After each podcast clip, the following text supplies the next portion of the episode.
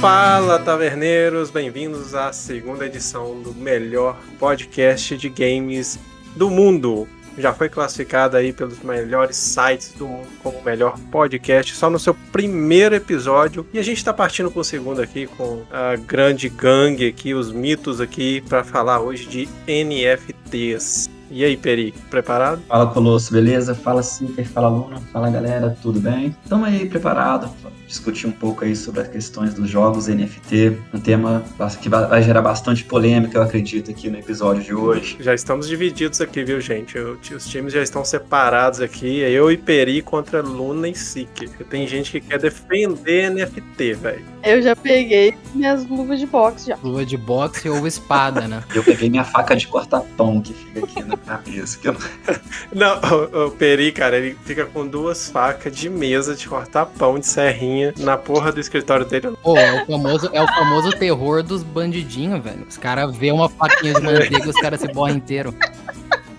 Ô, velho, vou contar um caso pra você. Desculpa, Peri, só contar esse caso. Cara, um, ca um caso interessante que, que, que, interessa a todos os gamers. Cara lá em Imperatriz, eu morei em Imperatriz do Maranhão. Ele fez raiva na mulher dele, a mulher dele era enfermeira. Ela cortou o pinto dele com uma faca de mesa, velho. Nossa senhora, velho. Ele tava dormindo. eu corto todas as facas comigo. Tá explicado por que, que você deixa aí no escritório, né?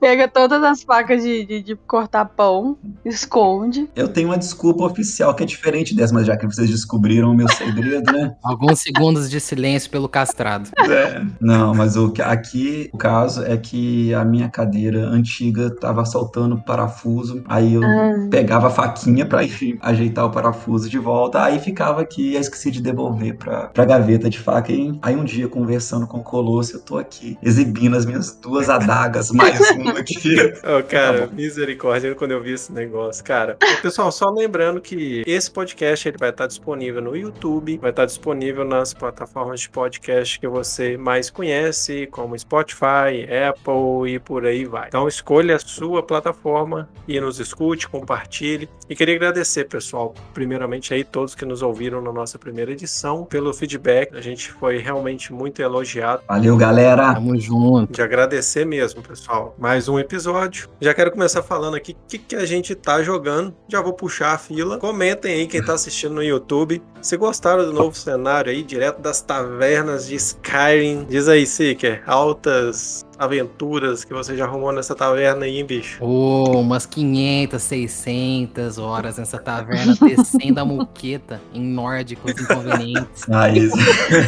Sem dó, né? Esse jogo é maravilhoso, né? Dispensa comentários o clássico RPG da vida de muita gente, inclusive da minha. Então você vai ficar muito puto comigo agora, porque eu tenho e nunca joguei, cara. Meu Deus, você tá profanando um jogo. Herege. Herege. Olha, comecei a namorar e tal. Não comigo, tá? é, pelo amor de Deus. Hum. eu tenho bom gosto. Que graça é essa. Aí eu conversei com minha namorada, ela falou que nunca tinha assistido O Senhor dos Anéis. Pois eu fiz ela assistir nove horas de filme.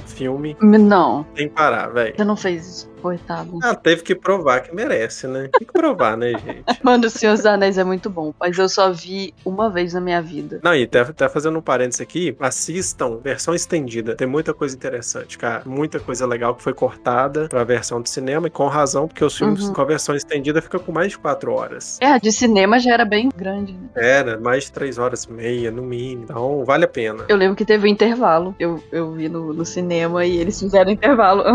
é isso, que absurdo. Ah, velho, tá de sacanagem. Que isso, que imagina, Peri. Que absurdo. Mas, gente, vamos voltar aqui pros assuntos de games. Eu quero mostrar pra vocês o que que eu tô jogando ultimamente. Eu tô jogando um joguinho, cara, porra, muito interessante na que eu peguei na Game Pass esses dias. Chama Empire of Sin. Basicamente, é um jogo ambientado na década de 20, na época do Al Capone. Explica pra galera aí quem é Al Capone, pô. Na época da, da lei seca nos Estados Unidos, que não podia consumir bebida alcoólica. Al, Al Capone foi um dos maiores mafiosos de todos os tempos, né? Ele traficava bebidas e foi uma figura muito notória nos Estados Unidos, muito procurado. E aí o jogo é todo ambientado nesse cenário. Você pode escolher entre vários personagens. Um deles é até o Al Capone, você pode escolher. E qual é a diferença do personagem que você escolhe? São os poderes. O jogo, gente, é o seguinte: você começa com uma base na cidade e aí você vai expandindo, você vai invadindo outros locais de outras gangues e vai expandindo o seu negócio. Então você vai construir uma fábrica de bebidas, um puteiro, cassino, você vai construindo vários tipos de coisa que vão te dar renda, obviamente. E aí você vai contratando mercenários para fazer para integrar seu grupo e aí você contrata até 10 pessoas para fazer parte desse grupo seu. E aí você vai fazendo as missões principais, obviamente tem as missões principais e as secundárias. E o legal, cara, você pode fazer vários tipos de acordo com as outras gangues que estão na cidade, comprar armas no, no dentro do mercado negro. Aí tá mostrando para quem tá vendo no YouTube. E aí você vai atacando. Como que funciona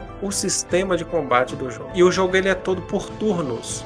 Então você tem duas ações. Uma ação de movimento e uma ação de ataque. Você pode abrir mão da, da sua ação de ataque para você se curar. Então, assim, cara, vocês estão vendo aí na tela, quem tá vendo no YouTube, é muito legal, é muito interessante. A estratégia o tempo todo, você tem que saber posicionar. Tem vários tipos de arma, tem escopeta, tem é, machine gun, tem gente que usa sniper. O sniper, por exemplo, o sniper tem que ficar posicionado longe dos inimigos, senão a chance dele acertar o inimigo é menor. Quem jogou, o Peri vai lembrar, Final Fantasy Tactics, é muito parecido, Peri, com o sistema Porra. de combate do Final Fantasy Tactics. Agora você resgatou, hein? Porra, é jogão. Você lembra das Lan House, cara? Que isso, cara. Horas. Eu nunca joguei Final Fantasy Tactics porque eu achava muito difícil. Mas eu via muito o Peri jogando esse jogo.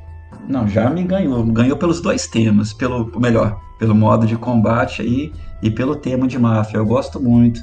Eu acabei de ler O Poderoso Chefão, então eu tô na vibe total de mafioso, cara. Eu acabei de ler Poderoso Chefão, cara. Que livraço também, cara. É, eu vi, eu vi os filmes. Não, já vou anotar aqui, cara. Só repetindo para quem não pegou, Empire of Sin. Muito brabo, velho. Essa temática é muito interessante. E aí, Peri, o que, que você manda hoje pra gente? Cara, eu tive uma semana bem conturbada aqui no, em termos de serviço, então eu joguei pouco. Então eu continuo jogando Final Fantasy VII Remake, né? E queria até fazer um pequeno desabafo com vocês aqui, se vocês permitirem. Fique à vontade. Que eu tô uma relação de amor e ódio com o jogo, né? Eu, é Final Fantasy VII é um dos jogos que eu mais joguei na vida, no Play 1, né? Um dos que tá no top 5 aí é o Final Fantasy Tactics também. Bom, e que é o que aconteceu aqui, né? Compartilhar com vocês aqui, né? O Final Fantasy, que eu não tô gostando muito no Final Fantasy VII Remake, mas pelo menos no momento que eu tô no jogo agora, essa parte acabou, que tava muito storytelling, muita conversinha, e tava meio enchendo um pouco o saco. Você jogava um pouquinho, aí, aí, tinha, aí rolava um climinha da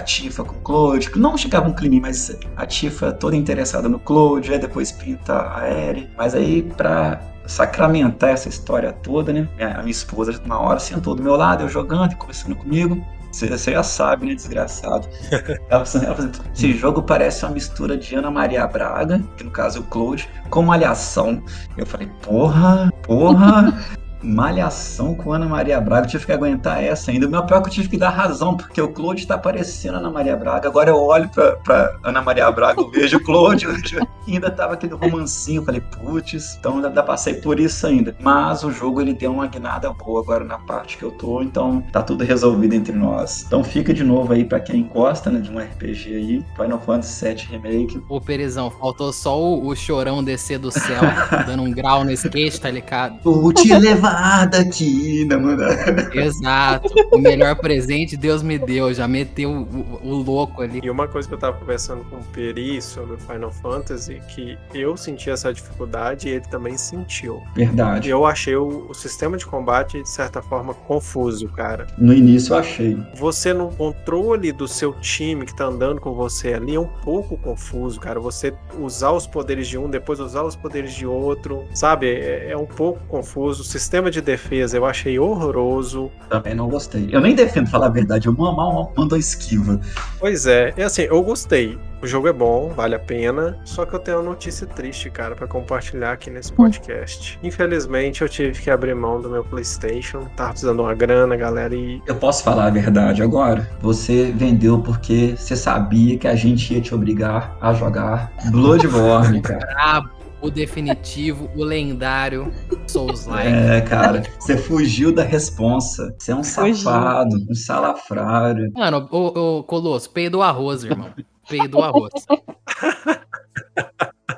Galera, e assim, uma coisa que é bom essa participação de vocês, cara, isso foi muito legal. Se vocês quiserem ver algum tipo de live da gente jogando e tal, não deixa de comentar, não deixa de participar, porque esse feedback de vocês é importante pra gente melhorar e trazer mais conteúdo voltado pro nosso podcast, pra nossa taverna, pra vocês poderem curtir mais. Mas o Bloodborne vai esperar, graças a Deus. Ninguém vai me doar o PlayStation, eu sei que ninguém vai querer doar um PlayStation para mim para jogar esse negócio. Então eu tô tranquilo. Deixa eu com o meu Empire of Sin mesmo lá, tranquilo e boa. Seeker, o que, você tá mandando, cara, de jogo aí pra galera? E, e, lembrando, pessoal, assim, a galera super elogiou as indicações do primeiro episódio do podcast. Então, bora continuar com o quadro, bora continuar trazendo aí jogo bacana pro pessoal. Salve, salve, queridos, uma boa noite para todos os nossos espectadores e os meus companheiros de taverna aqui, Grande Luna Peri e Colosso, que eu tô mandando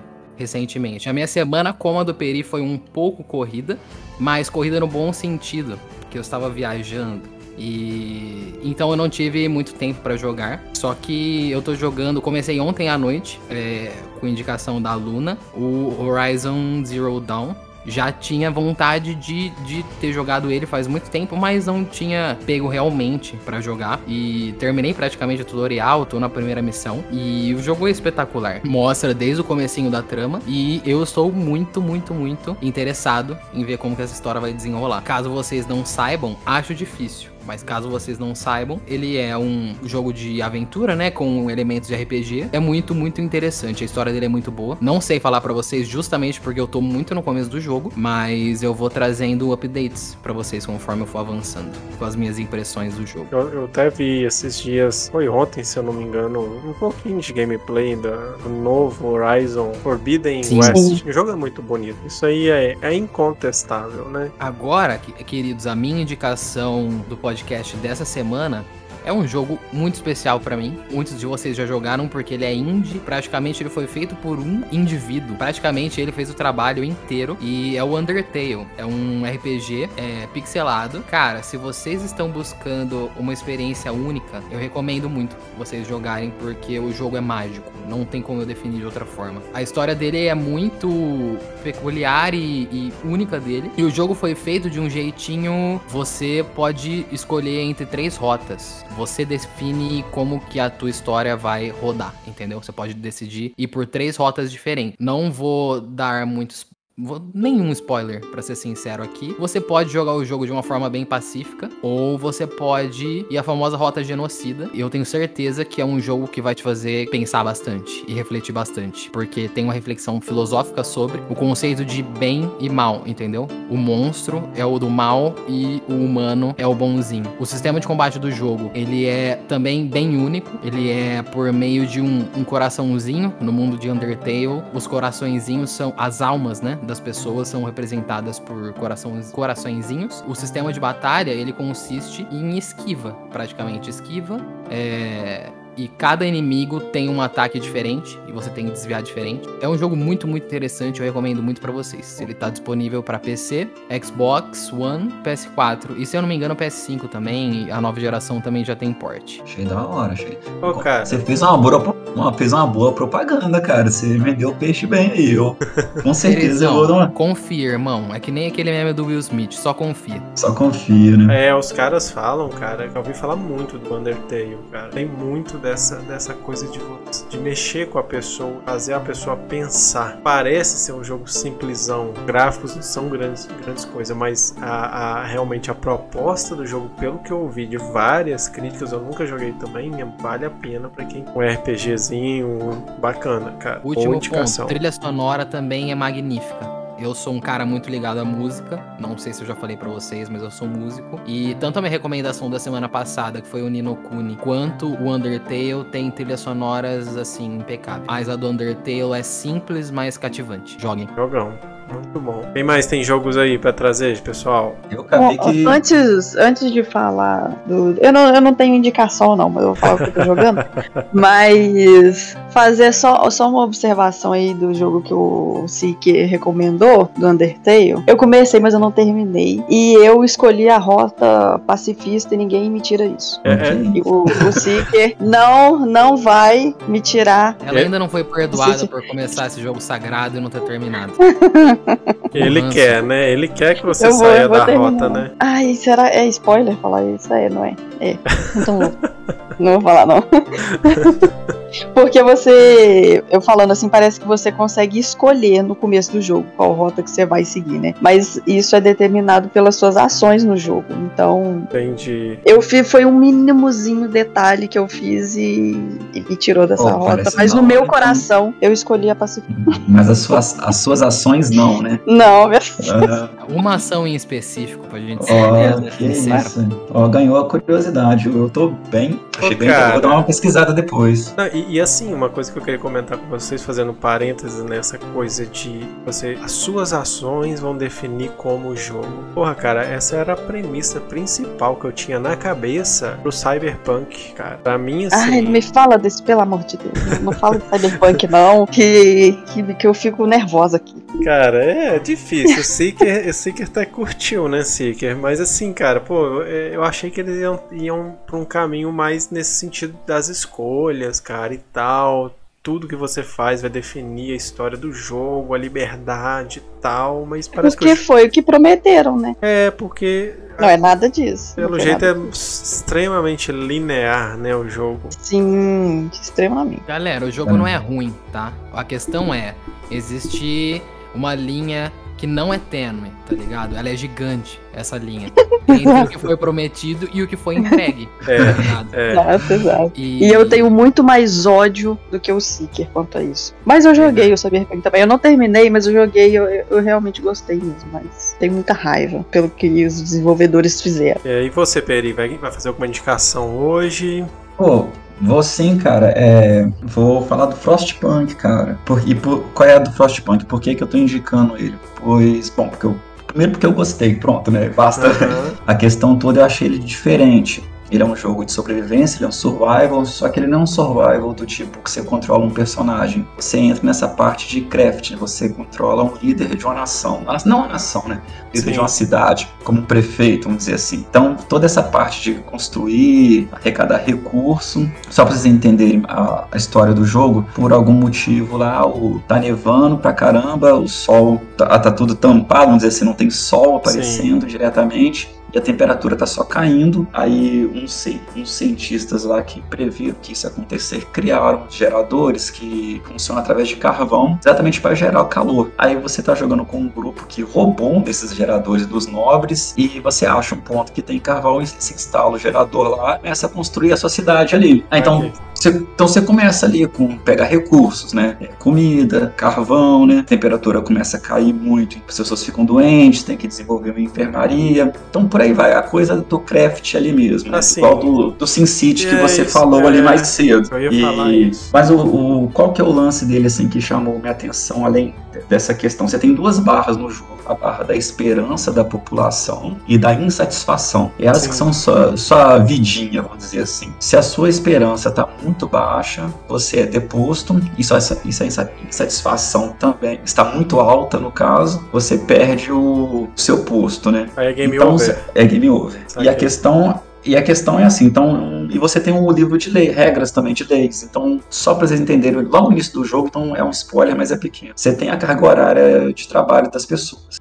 E é uma carga horária pequena, então você tem que estabelecer uma lei para aumentar a carga horária, fazer horário extra. Isso Da gera hora, insatisfação nas pessoas. Só que se você não fizer isso, você vai o quê? Você não vai conseguir coletar recursos suficiente para manter a cidade viva. Então Sim. você tem que saber mediando aí, tipo, não deixar a insatisfação aumentar muito, não deixar os, os indicadores de esperança também diminuir muito e manter todo mundo vivo. Aí vai, aí, dependendo das, do livro de, de leis, né? Sim. Você pode ir para um caminho mais religioso e tentar apelar para a fé das pessoas, pode ir para um lado mais na linha autoritária, enfim, desenvolve bem, entendeu? Quem gosta desse tipo de jogo não vai, não vai se arrepender, não. Mas é para um público muito específico também. Se você não gosta, é a sua pegada, nem chega perto também, não, porque a chance de você não gostar é grande. Bem bacana, assim. Pelo menos é o que chama muita atenção com essa questão de ser survival, mas no sentido de craft. Né? Eu, essa, cara, essa. Sempre gostei dessa pegada eu, eu, eu, jogo jogo assim desde o Sin City. Joguei... Sin City é clássico, né, cara? É, cara, assim. E na época, na década de 90, se eu não me engano, a Lucas Arts lançou um jogo chamado Afterlife. Afterlife, cara, você era o, o gerente, Nossa. você era Deus. Você era gerente do, do céu e do inferno. Então, você, você resgatou agora, cara. É... Afterlife. Afterlife jogaço, dificílimo. Pode ir que é tiro certo. Hoje foi foda de indicação, hein? Porra, vocês estão de parabéns, viu? Galera, vocês estão bem servidos de indicações. Quem está nos acompanhando aí, qualquer um que vocês escolherem, vocês estão bem. E vou trazer para vocês um RPG, pra gente não perder o costume de trazer RPGs aqui. E tava até falando com o Peri, pode se preparar para jogar mais um joguinho da Square Enix que chama The Last Remnant. Eu não sei como é que fala, pronuncia não, viu, gente? Tento embolar no inglês aqui. Mas qual que é a diferença, gente? Para quem tá vendo no YouTube, tá tendo uma noção de como que é o jogo. O jogo, ele é definido não por jogadores é, sozinhos. Você vai ter suas party. Então, por exemplo, você tem os grupos e aquele grupo pode ser é, de, de até, eu acho que quatro ou cinco jogadores naquele grupo. Então você tem um, dois, três grupos diferentes e aí combo de golpes define como que vai ser a batalha. Mas não, não é simplesmente só ir escolhendo. Você tem que ter a estratégia, por exemplo, quanto mais você economiza os pontos de ação do seu grupo, mais para frente você pode dar ataques mais fortes. Ou então você tem que poupar pontos de ação para que você tenha pontos de ação suficiente mais para frente para curar os personagens. Então você tem que fazer um gerenciamento. No começo não, não precisa desse gerenciamento porque o jogo vai devagarzinho. Depois que ele vai evoluindo, cara, o jogo vai ficando bem difícil. E uma das coisas mais legais que eu gostei, para quem tem Switch, esse jogo está disponível no Switch por um preço bem caro obviamente. Mas eu gostava tanto do jogo que eu comprei na época que eu tinha comprado meu Switch. Uma das experiências mais gostosas do mundo, cara, é você jogar um jogo que você gosta cagando. É maravilhoso, cara. Eu joguei Diablo 2 cagando, joguei esse jogo, esse jogo aqui cagando. É maravilhoso. realmente tá cagando, galera. É, literalmente. não era, não era tipo assim, toletar no sentido literal, tá ligado? Exato. Realmente tava cagando. Então, galera, acabou o episódio de hoje. Depois desse. É, depois dessa, já podemos para casa, né? Porque a, a, o pessoal falou, você tá xingando pra caralho. Eu falei, cara, eu, eu tava doido pra fazer um podcast exatamente para isso, para eu poder falar o que eu quero, poder xingar à vontade e falar bastante merda, cara. Me desculpa, gente, mas o filtro tá off. Gente, mais algum comentário sobre jogos aí que vocês querem trazer? Não, vou trazer algumas notícias rápidas aqui pra gente comentar pro pessoal. E a gente Você não tá cagando agora não, né? Só pra saber. Não tô porque eu tô com a câmera ligada, então tô provando que eu não ah, estou então, cagando. Então, mais tranquilo. Eu já sei que te dá de presente, Colosso. uma, uma, uma privada decorada, mano. Gente, eu só queria esclarecer uma notícia. São duas notícias que eu quero trazer para vocês aqui. É um rumor é sobre o projeto Spartacus e o, a outra é sobre a compra da a Sony comprou a, Ban, a Band, Bang, sei lá, e foi a ela foi a desenvolvedora lá atrás do Halo. E aí, pessoal, vamos, vamos ser inteligente, pegar para ler, pessoal. Simplesmente absorver conteúdo que as pessoas cagam na boca da gente. Isso, isso eu quero trazer assim bem forte aqui nossos episódios exatamente para as pessoas criarem senso crítico independente de, de fanatismo com guerra de console, tá, pessoal? É importante que você entenda que, que a compra dessa desenvolvedora dessa produtora não tem nada a ver com Halo. Por quê, pessoal? Lá atrás, quando foi desenvolvido Halo nos anos 2000, a Microsoft tinha um contrato com ela, com a Band, até 2010. Contrato de exclusividade e tudo mais e tal. Foi feito o Halo e tal. Quando foi mais ou menos em 2007, a Microsoft abriu uma nova, vamos dizer assim, perna da Band, que era a 343. E junto com a 343 foi todos os títulos do Halo, mas nenhum jogo do Halo é da Band desde 2007. Então, pessoal, a gente tem que ser esperto. O pessoal falando, ah, Halo é, é exclusivo agora, não sei o que e tal, toma, chupa, Xbox, não sei o que, cara. Vamos parar de burrice, pagar, parar de pagar mico na internet, cara. Entendeu? Porque a gente tem que entender o que, que a gente tá falando, bicho. Para com esse negócio de ficar simplesmente papagaio de pirata, repetindo o que, que os outros te falam, cara. Exato. Vamos usar os neurônios que Pô, nos foram dados, né? É o mínimo, cara. Porque assim, gente, eu dou razão se uma notícia dessa acontecesse na minha época e do Peri, principalmente, que somos os mais velhos aqui do podcast. Na nossa época, cara, ou era pela revista, que a gente sabia das novidades, ou era no boca a boca, não tinha internet, cara, não existia isso. Então você realmente ficava falando merda que você nem sabia se era verdade. Você comprar uma revista na época, né, Peri, é difícil, cara. Não, nem comprava. O que mais tinha era fake news nesse sentido nessa época aí. Pois é, cara. Em, e... em algum momento a gente faz um podcast só de nostalgia pra galera ver que na nossa época era tudo mato.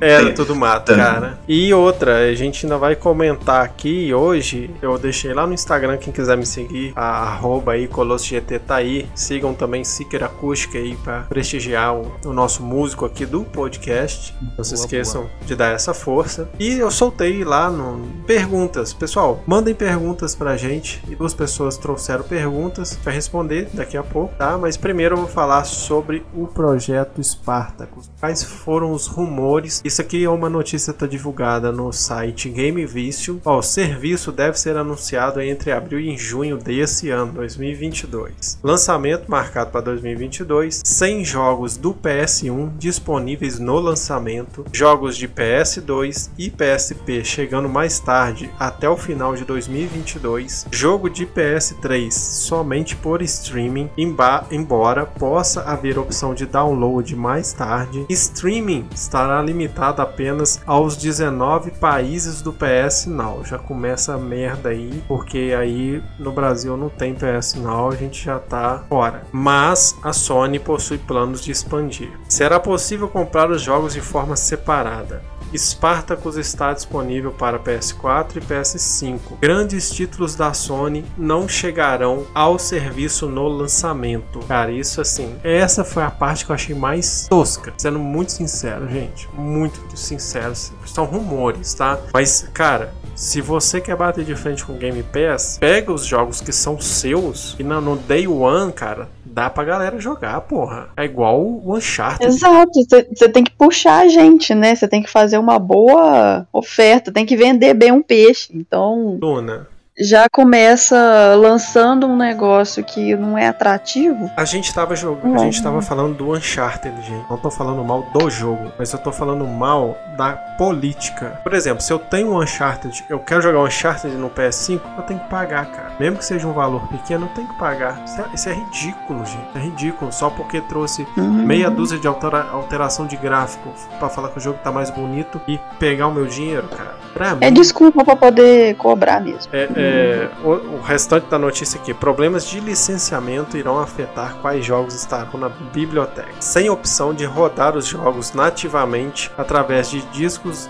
dos consoles antigos. É claro que tudo que está na lista não passa apenas de rumores divulgados pelo insider e o Game pegou a notícia. Então teremos que esperar um anúncio oficial da empresa para saber se tais informações são reais. É, vou, é, o pessoal fica zoando que é, a Game Pass é o Mendigo Pass. Cara, eu acho uma vergonha primeiro zoar com esse tipo de coisa. Já, já é uma brincadeira de mau gosto. Ah, não é brincadeira, mau gosto, vai. Você chamar uma parada só porque alguém não quer pagar por um jogo e assinar um, um serviço, você chamar a pessoa de mendigo é totalmente desnecessário. Então quem assiste Netflix também é mendigo, mendigo filmes, mendigo flix. É mais ou menos por aí, né, velho? Mas é, eu precisava soltar isso do meu coração porque eu fico muito puto com a burrice, cara. Essa é, é essa guerra aí de ficar é, sonista versus cachista É, essa palhaça, isso daí me irrita. Só, só de começar alguma coisa sobre isso. Já é irritante. Não, não dá. Si já, já né, é irritante. Não dá. Galera, Sony sendo Sony, né? Pelos rumores que a gente escutou até agora, óbvio, precisamos esperar a confirmação. Mas eu falo como um cara que tem PlayStation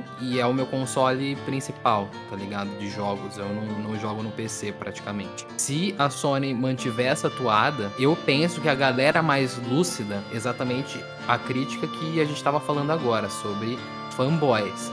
Galera que deixa o fanatismo prevalecer sobre é, o senso crítico, entendeu? De falar, ó, essa empresa, ela simplesmente não está me oferecendo um bom serviço, eu vou para concorrente porque eu tenho mais benefícios. Isso é ter senso crítico, não é botar a camiseta de e, como se fosse de futebol e, e sair arrumando rolo igual um- uma criança, entendeu? É, se a Sony, na minha visão, continuar com essas medidas que tá tendo, muita galera lúcida vai migrar pro Xbox. Essa é a minha opinião.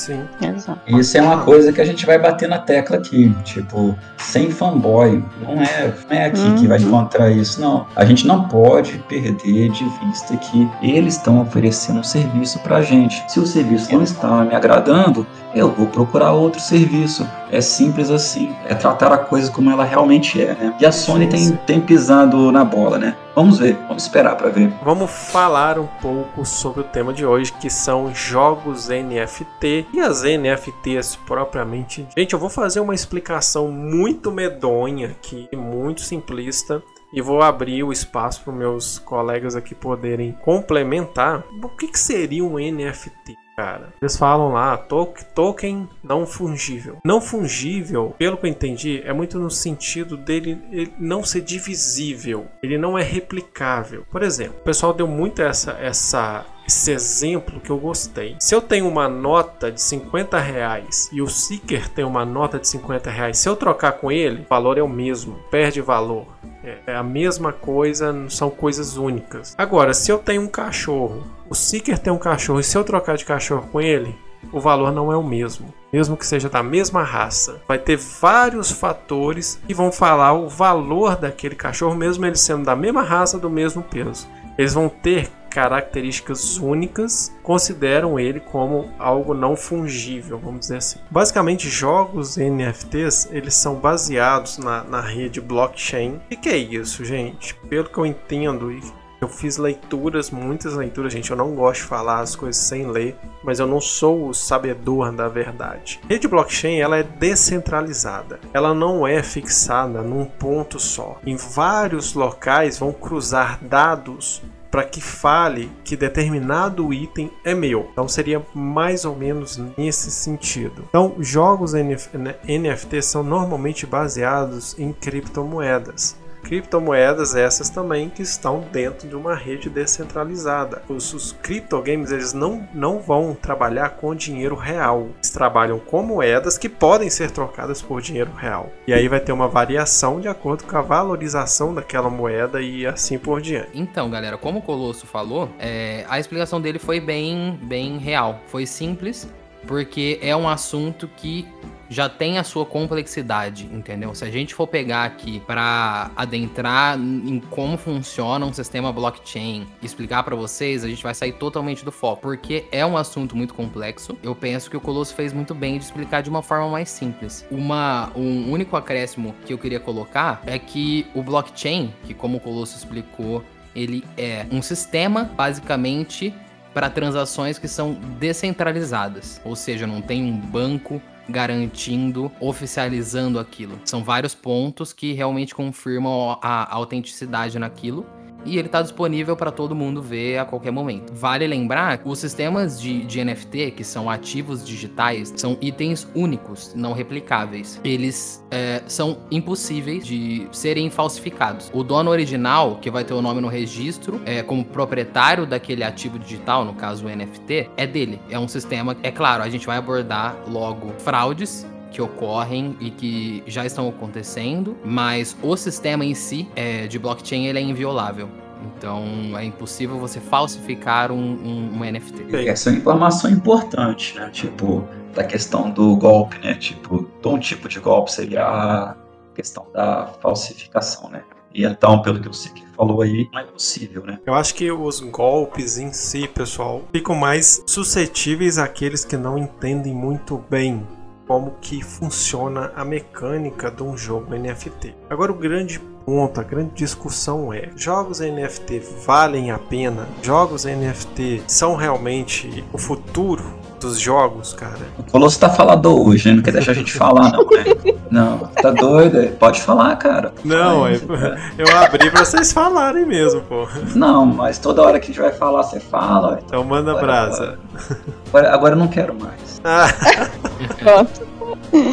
Cara, Vai, ó, ó, sobre os jogos eu acho que entra no ponto do seguinte, eu acho que não dá para falar se vale ou não vale a pena. Eu acho que vai muito do tipo de perfil que você é de jogador. No meu caso, sou um jogador mais casual. Igual eu falei da outra vez, vou falar aqui de novo. Às vezes eu só quero abrir uma cerveja, jogar um pouco para distrair. O jogo é NFT não é para mim, não é para esse jogador casual. O jogador NFT ele é um investimento que a pessoa está fazendo para tentar arrecadar uma grana. Então se a pessoa está com disposição, tempo aquilo ali, pode ser que seja para ela. Mas com certeza não é para mim, entendeu? Então eu acho que esse tipo de coisa que tem que estar tá claro para quem pensa entrar nesse mundo, é para o seu perfil. Então dizer que vale ou não vale a pena é muito subjetivo. Para mim não vale a pena, talvez para não vale, entendeu? Então é questão do perfil. É, eu vejo o jogo NFT dessa forma, é de investimento mesmo.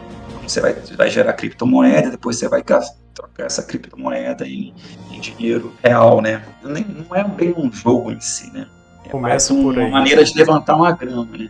É. Eu acho que esse é o ponto. Então, para mim, nesse sentido, não cabe a pergunta se vale ou não vale a pena, dentro dessa questão do perfil, né? Para mim, não vale. Mas pode ser que para alguém que esteja nos ouvindo, vale a pena. O que o ponto que eu gostaria de ressaltar é se você quer entrar, faça um estudo bacana. Não vai achando que é só chegar lá e jogar e que você vai se dar bem. Aí, colega, aí não, aí você vai achando que você tem tem chance de se dar mal. O Seeker, eu acho que ele tá mais por dentro, ele pode complementar algo aí e corrigir caso ele discorde do que eu falei. Peri, não, concordo com, com tudo que você tá falando. Eu penso que a pergunta em si, ela realmente não existe uma resposta de se vale a pena ou não, porque eu concordo em gênero, número e grau. É subjetivo, porque a minha visão a respeito de jogos NFT, eles são única e exclusivamente um investimento. Levando o contexto que ele está inserido, que são criptomoedas, criptomoedas também são um tipo de investimento. E hoje dá para afirmar que é praticamente o tipo de investimento mais volátil possível. Nós temos ações é, e ativos na bolsa de valores que são voláteis, mas uma oscilação de, de sei lá, 5 mil por cento como a gente vê com algumas, algumas criptos, inclusive, muito possivelmente a gente vai tocar no assunto da, do principal, praticamente, jogo NFT, que é o X Infinity. Uhum. É, ele teve uma valorização bárbara, absurda. E isso, em, em anos de investimento, né, de, de bolsa de valores, e Bovespa e tal, é, isso não era visto. Como acontece com é, essa volatilidade que, a, que esse mercado de cripto tem. Eu acredito que realmente essa pergunta ela é muito subjetiva para você afirmar de, de vale ou não. Depende se você olha para o lance como um investimento. Se você é um jogador que joga por prazer mesmo, é o teu lazer. O que eu penso que ainda assim é a maioria das pessoas. Nós vivemos uma comunidade, a comunidade gamer é uma comunidade apaixonada, entendeu? E o mercado de games já passou faz muito tempo o, o, as outras indústrias do entretenimento como o cinema. E é movido por uma galera como eu acredito que vocês estão em casa, vocês podem sentir. Nós somos muito apaixonados. A gente fala aqui de, de jogos que, que jogos estão totalmente relacionados com emoções. Então, a gente tem prazer de falar de jogo. É, é, uma, é um assunto que, independente do podcast, a gente estaria sentado na mesa de bar falando Sim. de jogo tranquilamente. Exato. Queria pegar esse gancho, porque assim, eu discordo tanto dos dois.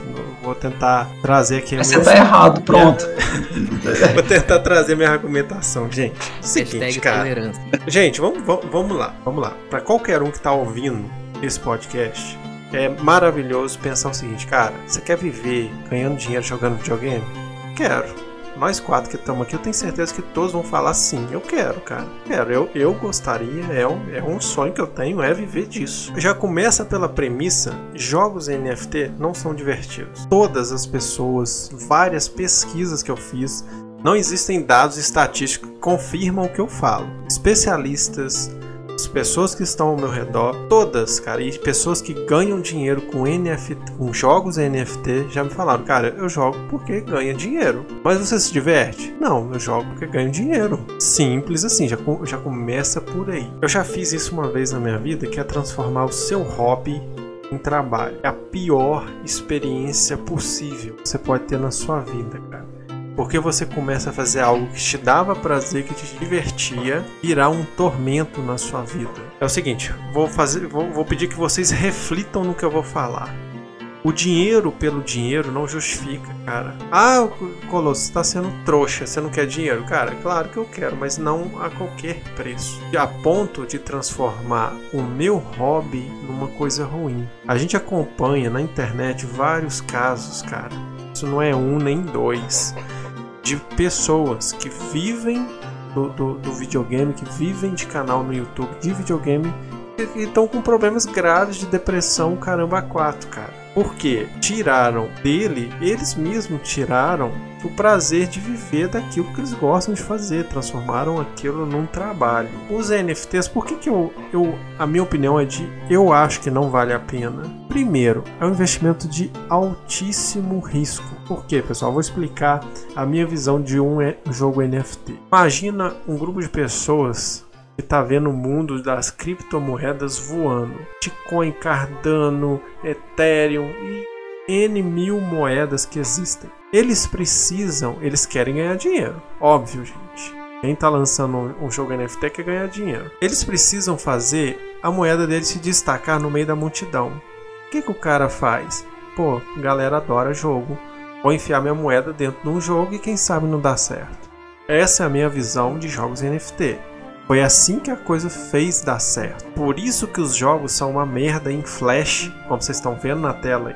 São uma merda. Todos os jogos praticamente são uma verdadeira bosta e assim não agregam em nada, cara. E da noite pro dia, quem entrou ganhou dinheiro com aquilo, beleza. Quem for entrar depois se fudeu, porque o trem vai valer quase nada. O Seeker falou aí, o Axie Infinity que tá rolando aí para vocês o SLP que você ganhava em cada batalha que você disputava, ele chegou a valer dois reais cada um. O jogador podia chegar a mais de 200 SLPs dependendo do número de bichinhos que você tinha. Hoje o SLP vale 0,05 centavos. Um mês e meio atrás eu vendi três bichinhos meu por 6.500 reais. Coitado do cara que comprou essa merda, cara. Mas infelizmente, para alguém ganhar, alguém tem que perder. E sinceramente, assim, essa é a minha visão. Assim, os, os jogos NFTs não agregam em nada, cara. O problema de tudo isso é a cultura que a gente está criando na sociedade. Jogo virou sinônimo de ganhar dinheiro. Isso é um problema, cara. Essa nunca foi. Princípio fundamental do videogame nunca foi trazer dinheiro. Se ele tá trazendo, show, cara. Mas o princípio fundamental de você jogar videogame é a diversão, cara. Ah, mas eu abro mão da diversão pelo videogame. Temporariamente você abre. E a psicologia fala disso. Milhares ou milhões de trabalhadores depressivos ganhando muito bem. Montados em remédio, por quê, cara? Estão trabalhando pelo dinheiro, não estão trabalhando pelo prazer de fazer algo que eles gostam. Você está divagando demais, cara. Você já está falando de trabalhador ganhando bem, já está perdendo o foco do NFT, cara. Não, porque eu estou falando o seguinte, cara.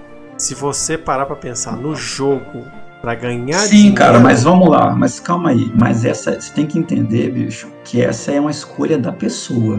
Eu concordo que pode ser até uma armadilha para ganhar lá, mas você não pode chegar e decidir pela pessoa. Se a pessoa quiser correr o risco, é um direito dela, cara.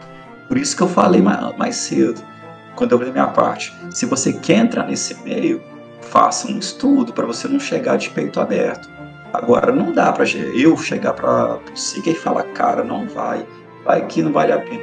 é assim, uma decisão da pessoa. Você falou dos riscos, tudo é verdade. Mas não pode, cara. Não dá pra eu martelar pelo outro. Não, é assim, esse que é o ponto. Eu sei que não serve para mim. Você sabe que não serve para você. Sim. Se você tem noção de todos os riscos e ainda bate se a pessoa tem noção de todos os riscos, sabe que não vai sentir prazer, não é, um, não é uma questão de diversão para ela, é uma questão de levantar a grana. E mesmo assim ela quer encarar, beleza, cara, só vai. É isso que é o ponto, entendeu? Que eu tô querendo levantar. É, e... eu, o, o que eu. Eu concordo também em partes com, com o Colosso, que ele fala que não é um, um, jogo em si, eles não criaram um, um tipo de é. jogo legal para você fazer. Aquilo ali é um investimento mesmo. Você tem que ter, tipo, educação financeira, entendeu? Tipo, né? você tem. É, mas, mas tem, tem, um outro nome para isso daí. É, você tem que saber essa, essas coisas, sabe? Eu acho que por enquanto não é ser um jogo divertido. Não sei os planos futuros de, de jogos NFT. O, o, foco é você ganhar dinheiro naquilo ali. E é o que o Peri falou. É uma escolha individual. E o que eu discordo do, do Colosso é ele ter falado que isso vai estragar a cultura do, dos jogos, entendeu? Porque eu, eu acho que não vai. É como se fosse novas profissões que vão surgindo com, com a evolução, entendeu? Com a evolução da tecnologia, da sociedade. E vão surgindo no, novas profissões, assim como surgiu a profissão do streamer. Ele joga para ganhar dinheiro, mas ele também tá gostando daquilo, ele também gosta de jogar. E é, tem vantagens, tem benefícios e, e, e malefícios de, de, de, sempre quando surge novas, surgem novas profissões. Então, e eu não acho que vai, que vai estragar a cultura do, do dos jogos. Tipo, vão começar a só fazer jogo agora para ganhar Ó, dinheiro, sabe? Eu, eu vou te, contra, te contrapor o seu ponto Talvez vocês não concordem. Você falou de uma profissão que muito me interessa, a profissão de streamer. A profissão de streamer se banalizou. Eu tô querendo dizer, peguem o todo, tá, pessoal? Quem tá escutando, peguem o todo. Você vai procurar streams, você vê cada live merda. E por que que aconteceu isso? Porque se banalizou a cultura de fazer uma live. Mais vale um corpinho bonito do que o jogo em si que a pessoa está jogando, ou então a palhaçada que o cara está fazendo. Por exemplo, cara, vou dar um exemplo aqui. O, o Zangado, por exemplo. Zangado, cara, sempre foi uma puta referência para todo mundo. A galera fala, ah, o Zangado te, teve um Exposed lá, que ele jogava jogo. Cara, o viés do, do Zangado nunca foi jogar jogo no difícil. Foi fazer análise de jogo, babá. E hoje o Zangado é um cara desvalorizado. Mas porque se banalizou a profissão a ponto dela se perder, cara. O que mais vale hoje é a idiotice que alguém faz em frente às câmeras, besteiras que não agregam em nada.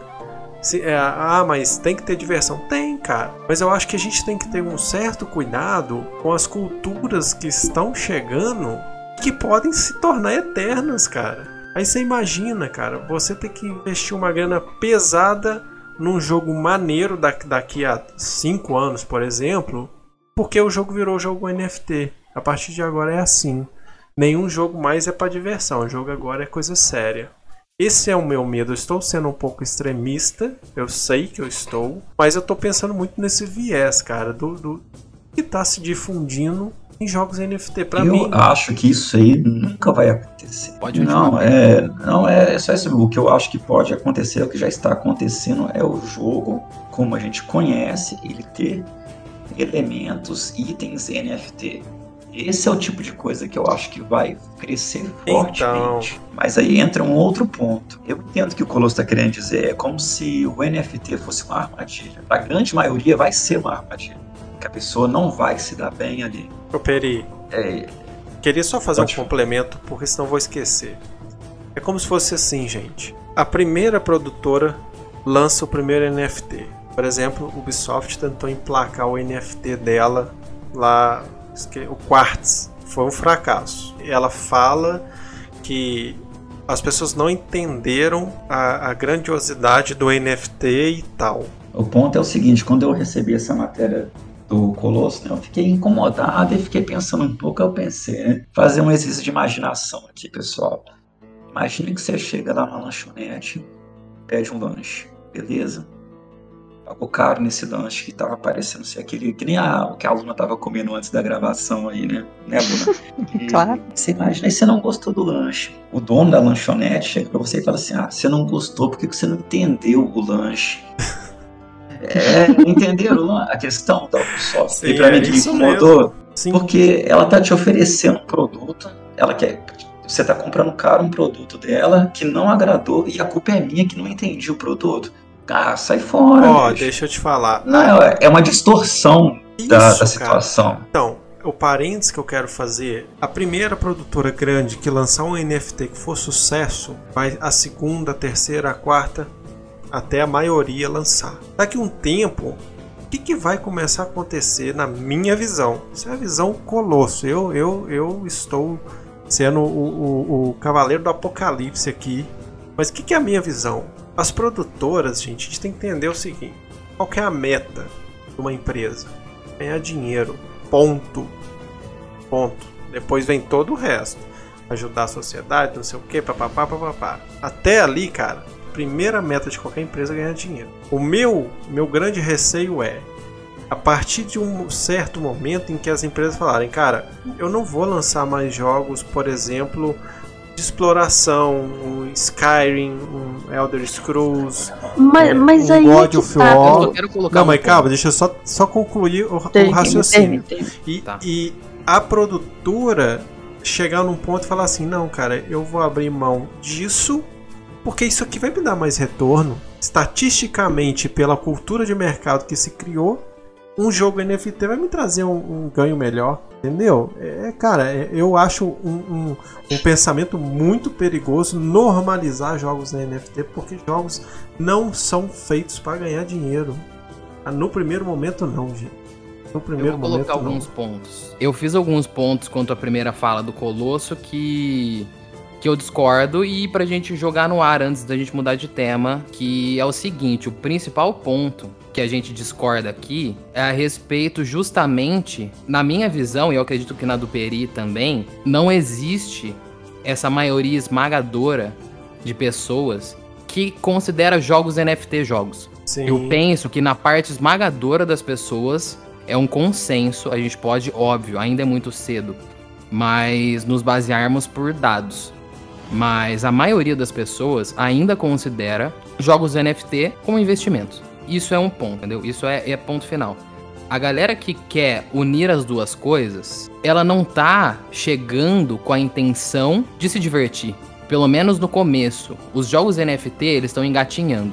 Eles foram lançados faz pouco tempo. Com essa explosão de cripto e, e essa explosão recente de metaverso. Então, eu penso que ainda tá em ascensão. Então, antes de eu, de eu começar, de eu comentar com vocês a respeito de jogos inserirem NFTs, por exemplo, como cosméticos, skins, o que é um ponto diferente, que eu, isso eu concordo, eu acredito que é uma tendência e irá acontecer. Mas eu penso que o que a gente pode principalmente é, conversar é a respeito de que não é a maioria das pessoas que deixa, que vê os jogos NFT como jogos, é como um investimento. Então vamos lá, se você, vamos olhar então como um investimento, partindo dessa premissa. Se você vai investir e você não sabe onde você está pisando, você está fadado a perder dinheiro. E isso é uma regra de todo investimento, tanto em bolsa Perfeito. quanto fundos imobiliários. Então vamos lá, eu tenho um lema e eu me norteio, eu adoro investimentos e eu pretendo investir. Meu pai investe, inclusive. Então, o meu lema é o seguinte: para alguém ganhar, isso foi uma, a própria frase do Colosso, para alguém ganhar, alguém tem que perder. E eu penso que não dá pra gente ficar se iludindo, porque a vida é desse jeito. E você levando em consideração e aceitando que a vida é desse jeito, você tem que entrar pra ganhar. Ou seja, o que você pode fazer a respeito disso? Estude, entre preparado e olhe as coisas como elas realmente são. Então eu não tô, eu se eu estou procurando dinheiro e eu tenho tempo para investir como se fosse qualquer outro trabalho em, em, um, em um jogo NFT que é totalmente maçante e não muito recompensador, eu tenho que estar ciente do que eu quero quando eu for entrar e eu tenho que estudar cada, cada milímetro dele para que eu possa me destacar da maioria e não entrar para perder dinheiro. E um ponto que eu acho muito importante a gente tocar é a respeito da forma como isso funciona, que a gente ainda não comentou até agora, que muita gente acredita que seja uma forma de pirâmide. E eu discordo de uma forma contundente disso. Porque, na minha visão, você considerar um jogo NFT como uma pirâmide é você considerar o que você está levando em consideração para classificá-lo como uma pirâmide é justamente você, assim, entrar na base e quem entrou no começo ter mais lucro né, do que o cara que entrou no Sim. final. Na minha opinião, o jogo NFT ele é um investimento extremamente volátil. Como uma ação na bolsa, por exemplo, que pode oscilar muito. Você considerar uma pirâmide, você tira todo o mérito do cara que estudou muito lá atrás e que apostou na ideia de que aquilo ia explodir. Você simplesmente joga a culpa do cara que não estudou ou muitas vezes foi desinformado e entrou na baixa, e você tira todo o mérito do cara que simplesmente apostou e ele só tá colhendo os frutos da aposta dele lá atrás, quando ninguém acreditava que aquilo ia dar, dar futuro. Então, na minha visão, não faz sentido considerar pirâmide. E o ponto principal é que não, também não faz sentido a gente achar que a maioria das pessoas vai chegar para jogar jogo NFT achando que ela vai se divertir. Pode Sim. ser que isso ocorra no futuro. Mas hoje, se você entra para jogar um jogo NFT esperando que você vai ter o prazer de você jogar um Skyrim ou jogar um Cuphead, você é leigo. Você não estudou o assunto. Essa é a minha opinião. Sobre o que você comentou que você tem medo de que os jogos NFT roubam os jogos normais, né, de ação, aventura, exploração, Isso. essas coisas. Assim como você falou que a empresa vai querer lançar o que dá lucro para lucro ela, é, é, não é todo mundo que vai para os jogos NFT. Assim como o Seeker falou, você tem que entrar sabendo que não é um jogo que você vai entrar para se divertir. Eu acho que é uma porcentagem menor que vai querer jogar o NFT e do que o pessoal que joga por hobby, entendeu? O pessoal que, que joga por hobby, eles vão continuar jogando e vão continuar gastando dinheiro e dando dinheiro e muito dinheiro para a empresa que, fa que faz jogos só para diversão, entendeu? Sim. Então, porque não, não tem como todo mundo ser convertido para os jogos NFT por ter essa complexidade e ser chato. O pessoal não vai querer gastar dinheiro só porque dá dinheiro. Senão todo mundo teria a profissão que dá mais dinheiro no mundo, entendeu? É. E a gente pode até comparar também com as microtransações. Quando entrou as microtransações nos jogos, eu comecei a pensar, falei, gente, agora não tem mais jogo inteiro. Ninguém Isso. vai mais lançar jogo inteiro. É tudo vai, vai lançar jogo picado e vai a gente tem, vai ter que pagar DLC para sempre. E se a gente quiser comprar alguma coisa no jogo, nunca mais vai ter moeda dentro do jogo, sabe? Que a gente consegue fazendo missão, missão, por exemplo. E não é porque a gente reclama, o pessoal fala assim: "Não, eu não vou comprar essa porcaria". Sabe? Aconteceu, como é que chama? O Destiny aconteceu essas coisas de ser umas microtransações Sim. absurdas. Eu acho que foi o Destiny mesmo, né? O Fallout 76, que além de ter lançado todo cagado, tinha essas microtransações absurdas também.